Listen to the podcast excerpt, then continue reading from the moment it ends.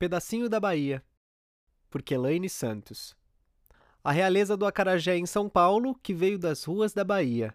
Um sonho de infância e uma história de obstinação se materializam na melhor casa baiana de Heliópolis. Um sonho trouxe Josi, a rainha do acarajé de Heliópolis, direto da Bahia para São Paulo. Batizada como Joanice Leandro dos Reis, teve uma vida repleta de dissabores. Por diversos problemas, quando criança, a baiana teve que sair de casa. Dormia nas varandas alheias e pedia comida nas ruas, conta. Ainda na infância, trabalhou em troca de comida e moradia. Era empregada doméstica e, entre uma folga e outra, observava sua patroa cozinhando e prestava atenção em como ela temperava a comida. Além de aprender como se preparava um acarajé, nascia também o gosto por cozinhar. Aos 21 anos, Josi decidiu que iria para São Paulo realizar o sonho de viver do acarajé. O início não foi fácil. Chegou com apenas 23 reais no bolso, morou em albergue e pensões e chegou a ouvir do dono de uma delas: Volta para Bahia! Enfrentou assédio sexual e humilhações, mas resistiu em permanecer na cidade. Com menos de um mês na Terra da Garoa, conseguiu dois trabalhos: um de panfletagem e outro num restaurante, que juntos rendiam 250 reais. Assim, ela se mantinha e ajudava seus dois filhos que ficaram na Bahia. Semi-analfabeta, Josi contava com a boa vontade alheia para conseguir sobreviver na cidade. Após se matricular em uma escola, um professor a ajudou na criação de um currículo que a fez conseguir um emprego melhor. Com o primeiro salário, comprou o tacho, a colher de pau e alguns ingredientes para começar. Depois de quatro meses, conseguiu montar sua barraca de acarajé no Museu do Ipiranga. Ela se dividia entre vários trabalhos.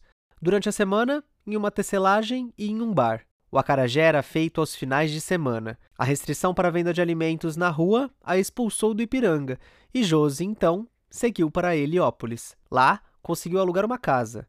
Mas a restrição para ambulantes chegou à comunidade e Josi passou a cozinhar num restaurante local, vendendo acarajé em quermesses. A comida ficava cada vez mais conhecida na quebrada e, com o sucesso do tempero e a força de amigos, ela alugou um espaço para montar o Pedacinho da Bahia, Hoje, Josi produz aos finais de semana cerca de 60 acarajés tradicionais e no prato, além dos caldos, lanches, pastéis e sua também famosa feijoada. Você pode chegar, pedir e partir.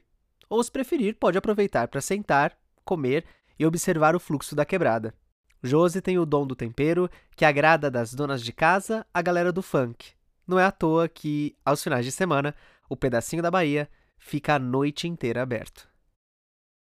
Endereço: Rua Castelo dos Sonhos, 28B, Heliópolis. Preço médio: de 5 a 12 reais. Opção vegetariana, vegana? Sim. Horário de funcionamento: de quarta a segunda, das 16 às 2 da manhã. Aceita cartão. Wi-Fi? Sim. Acessibilidade para cadeirante? Não. Como chegar? no terminal Sacomã, pegar o ônibus 5031 10 e descer em frente ao Banco Bradesco, na Estrada das Lágrimas.